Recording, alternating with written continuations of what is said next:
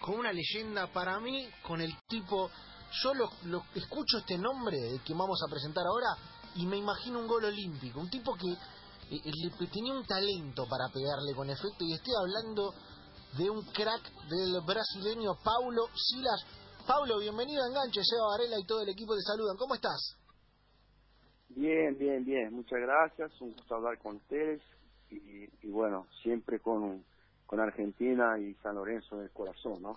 Claro, ¿no? Es, es una referencia, sos una referencia para, para todos nosotros por ese paso por San Lorenzo, por tu carrera eh, y, y por, por lo bien que anduviste. Eh, eh, te siguen llamando, seguís en, en la referencia del hincha argentino, ¿se siente eso? Sí, sí, sí, sí. Eh, estos días, bueno, estos días no, siempre, ¿no? Estamos siempre ahí en contacto, hablando, cuando juega un equipo brasilero contra un argentino me llaman y cuando juega la selección también.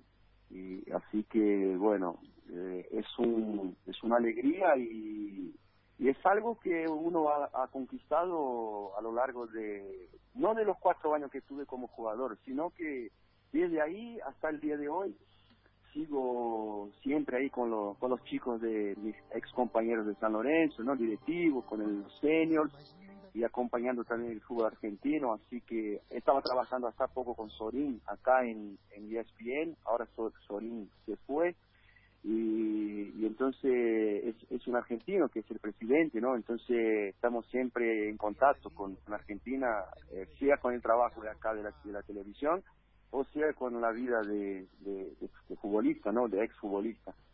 Bien, bien claro, es, eh, es eh, para vos siempre una referencia y, y estás haciendo ahora una, una carrera de, desde otro lugar. Eh, ¿dónde, ¿Dónde te enganchamos, Paula, ahora? ¿Dónde estás?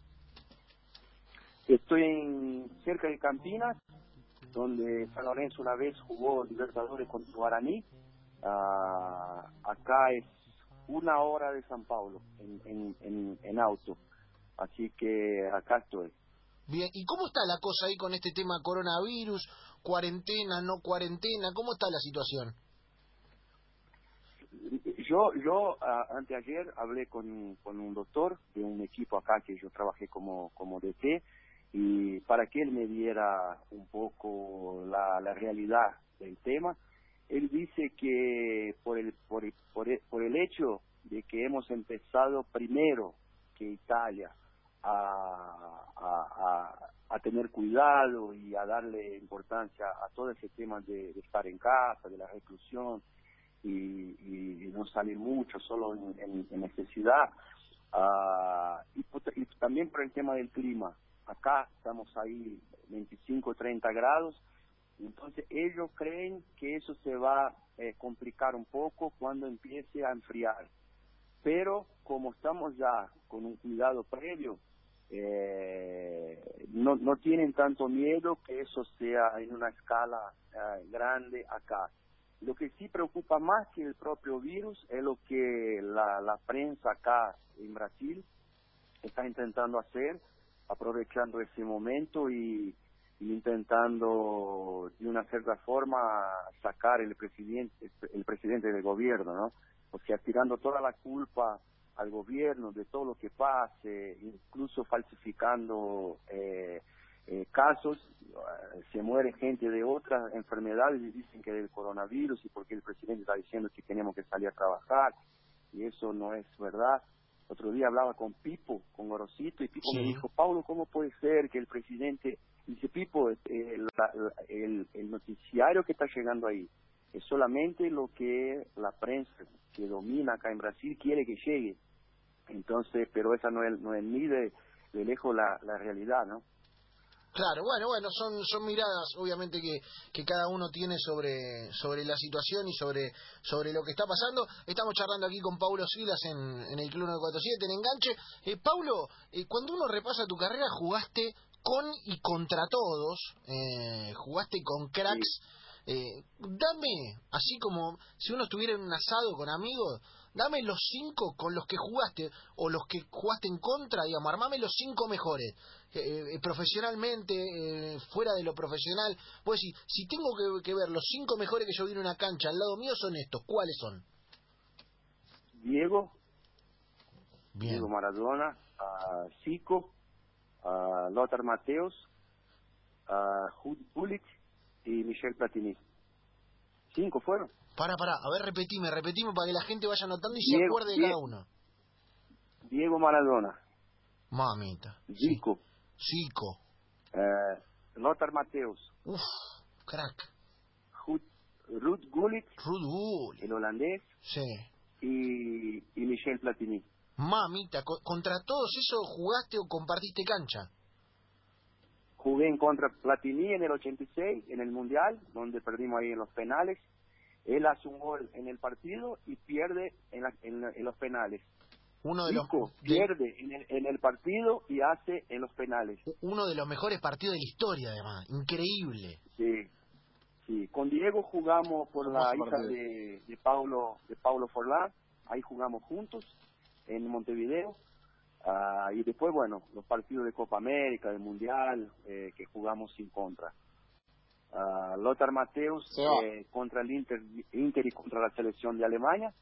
Sí. Uh, Gullit también contra el Milan. Y bueno, Platini ya hablamos, ¿no? De ahí en el Mundial 86. Así que es, Son, más o menos los cinco, ¿no? No, no, andaban, bien, andaban bien. Javi, Javi, Javi, una pared, Javi, te querías meter a decir algo. Sí, fue, eh, Paulo fue parte de el equipo de, de, la selección de Brasil en dos mundiales, en el 86 y en el 90. Y en el 90 para mí jugó en el partido en el cual más vi cagada a, a baile de Argentina. O sea, todos recordamos el famoso octavo final Argentina-Brasil. dentro de la, o sea, dentro de la cancha o, lo que vos veías ahí, ¿era tan grande el baile? No, la verdad que eh, nosotros tuvimos tres pelotas en el palo y, y, la verdad jugamos bien ese partido. y Pero Maradona venía ahí, viste, él, él estaba medio lesionado, entonces ellos venían, no sé si perdieron con Nigeria o Camarón, Camerún el primer partido. Camerún. Y eso, y venían ahí, viste, así que no estaban tan bien. Pero eh, es siempre Argentina. Nosotros la verdad que no esperábamos que íbamos a hacer un partido así.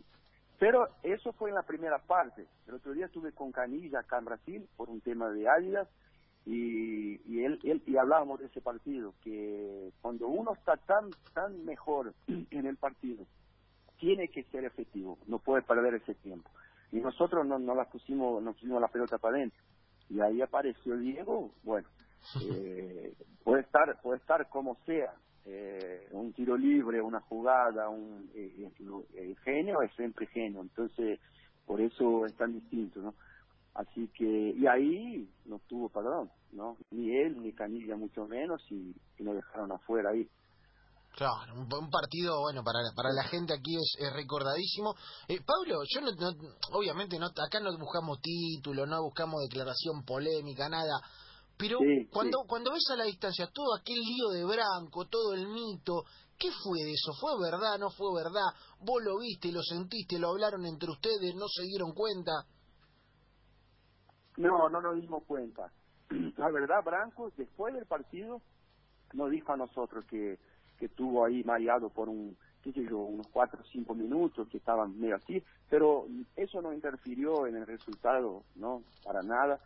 Eh, y después, viste, yo tuve a Galíndez, ahí de, era era nuestro masajista ahí en, en el club, en San mm, Lorenzo. claro. Y yo le decía, toda la semana la policía te va a venir a buscar. No, no.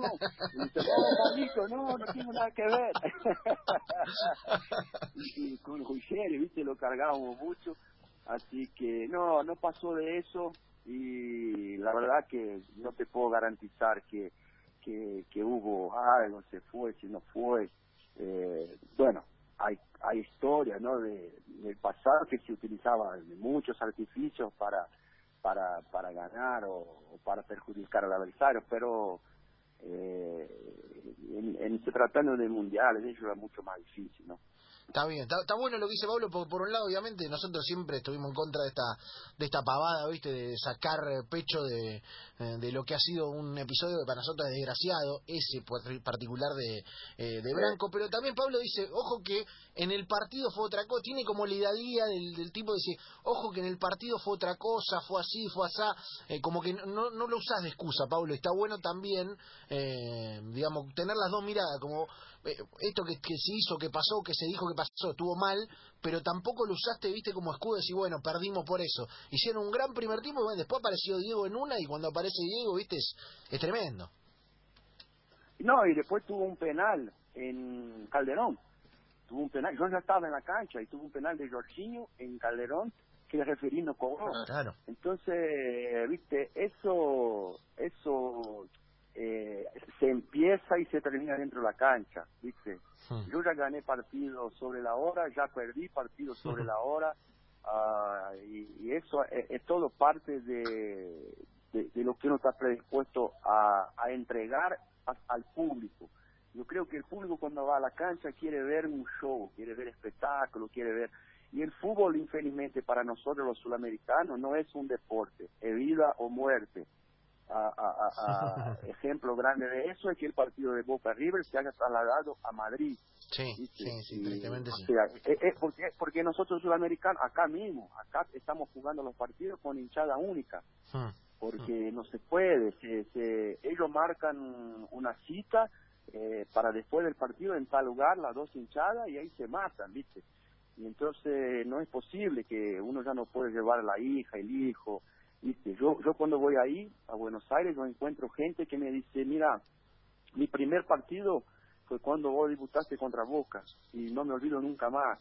Bueno, eso ya hace qué sé yo, 25 años, no sé, y, y el, el- el- el tipo debía, debía tener 10 años cuando fue, y, y me dice, y nunca me olvido de eso, entonces eso sí es lo, es lo lindo del fútbol, ¿viste? Que nos peleemos dentro de la cancha, yo con Perico Pérez, con, con Astrada, con Hernán Díaz, Ruggeri con, bueno, el, el, el muchacho este que falleció ahora hace poquito, eh, uy, que era de Boca, Torresani. Torresani, Torresani, huevo Torresani, viste, con Márcico también, y todo ese lío que Chilaver, viste, toda esa historia que existe de Ruggeri con Chilaver, que, que eh, eso, eso nace y muere dentro de la cancha, pero Está bueno. lo feo, viste, que lastimes a uno para, para que no juegue más, ahí, ahí ya sale completamente de lo que la gente quiere ver. Y nosotros tenemos que entregar ese producto para la gente, si no la gente no va a la cancha. Está bueno, está bueno lo que dice Sí. Pablo, ¿eh? está bueno. Eh, Pablo, ya que nombraste a todos estos jugadores de- del- del fútbol de los 90, ¿viste? Donde nosotros éramos chicos y los miramos, ¿cuál fue la peor que te dio alguno de esos? La peor patada. ¿A quién te costaba que decía, uh, juego contra este, me la va a dar? ¿Quién era el más bravo de esa época? No, ahí, ahí en Argentina eh, era, era eh, el negro Gómez me marcaba muy, muy bien, pero era duro, pero era muy limpio, Bien. era muy limpio. Astrada también, teníamos siempre un, un duelo ahí en la cancha de, de marca y intentar salir de la marca, pero terminaba el partido y estábamos abrazados y nos saludábamos con Hernández también, viste, así, era todo en, en defensa de su equipo y de su trabajo, nada más. Eh, Perico, yo tuve creo que un, un partido en contra de él, que ahí me intentó pegar, pero no sé si, si o cuál fue la idea en ese momento. A veces uno te pega, no es porque te quiere lastimar, sino que te quiere dar un mensaje, ¿viste? Te quiere decir, mira, eh, esa, esa zona acá es mía, y lo, lo- pero así, tranquilo, después nunca más. Hablé con él ahora, él, él no sé si está en la, en la prensa, en, en la radio, tiene un programa o se hace parte y me llamaron y hablé con él y pero sí muy bien todo tranquilo. Pero no hubo uno que que yo yo así te digo Chilaver muy simpático eh, no era para mí porque eh, siempre muy cargoso viste siempre así muy eh, sacaba el partido de la parte del partido y llamaba a la gente en contra suyo. No sé si era una táctica para dejar que los compañeros jugaran, no creo que, que fuera eso. Pero siempre confrontando a los argentinos cuando jugaba por Paraguay, una vez ganaron ahí en el Monumental y él hace gol y sale gritando a la gente, después con Oscar, conmigo también tuvo dos episodios que no fue así, viste, muy muy amistoso, entonces, pero puede ser que era cosa de, de la, de la cancha también, después no hablé más, aparte nunca hablamos, esa es la verdad. ¿no? Mamita, claro, sí, Chila- Pablo. Chilaver amistoso no era, no era. Eh, Javi, Eh, Eh, ¿cuál fue el mejor cuál fue el mejor Paulo Silas dentro de una cancha?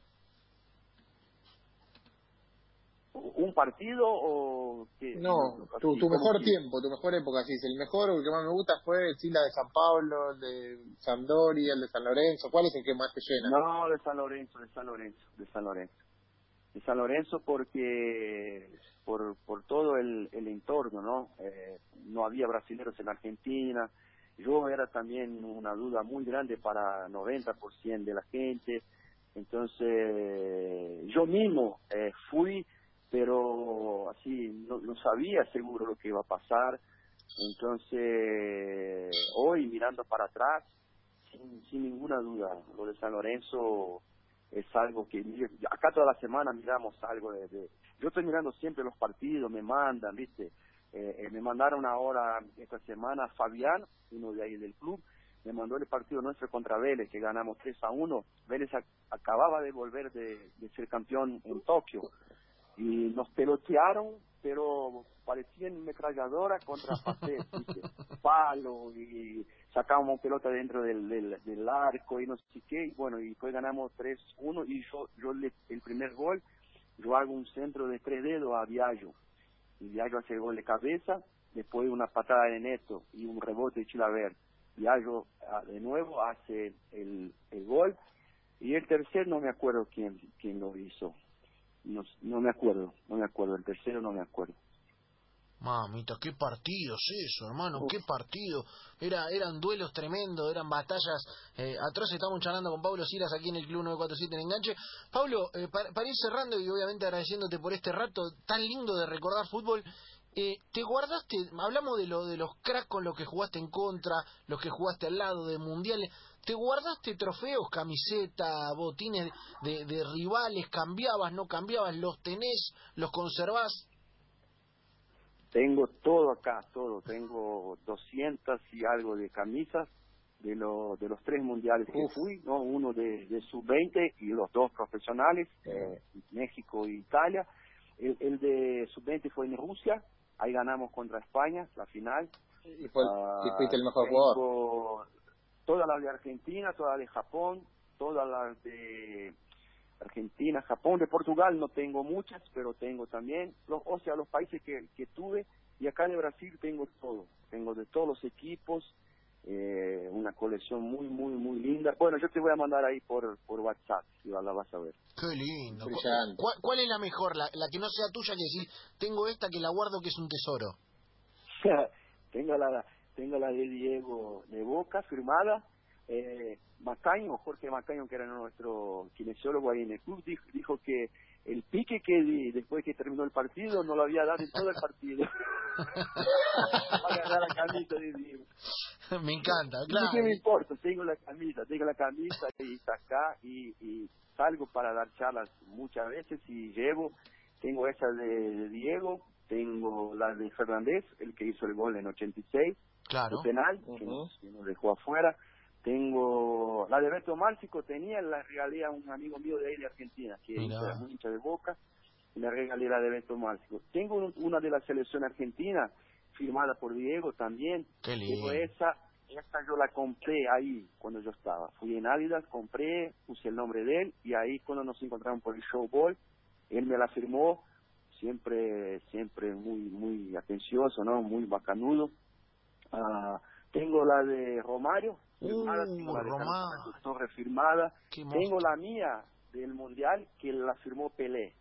Y, Rivelino, a la firma de Pelé y Rivelino, así que bueno, después tengo la de Alemania, tengo la de la final de la Champions que jugamos Sampdoria y, y Barcelona, ahí tengo la de Goicochea, tengo la de Goicochea del Mundial ese sub-20 que él también jugaba por España, y tengo la de ahora que jugamos acá Barcelona, en San Paulo por los Legends. También tengo, o sea, tengo las tres de, de Goicochea, una de España y dos del, Barcelona. Qué lindo, qué lindo museo. Más, Qué lindo una más linda que otra, así que... Crack, Crack, no, no, tremendo, tremendo. La verdad, una envidia, Pablo, eh, impresionante. Eh, te agradecemos por este rato acá en Enganche en el Club 947. Queríamos recordar, viste, un poquito de esa época del fútbol eh, y, siempre nos viene bien. lo dije en el arranque, sos sinónimo de, una pegada, viste, del gol olímpico. Uno te imagina, no, Javi, uno se lo imagina a Pablo Sila y se le viene un gol olímpico, viste, siempre le pegaba con efecto, una cosa preciosa. así que. Sí. En los 90 claramente buscaba, yo buscaba la casa. Número 10 que más marcó época. Claro, vos, eras muy de buscar ese gol olímpico. Yo buscaba la cabeza de Ruggeri, ¿viste? Esa cabeza grande que tenía, gigante. era un, autopista, era, la cabeza de, era la cabeza de Ruggeri y el palo. Entonces uno otro. Y ahí a veces, y ahí dos veces me salió, ¿no? Contra vos y contra Talleres.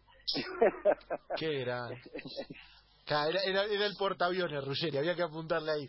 Paulo, abrazo grande, hermano. Bueno, un beso a todos ustedes, que se cuiden.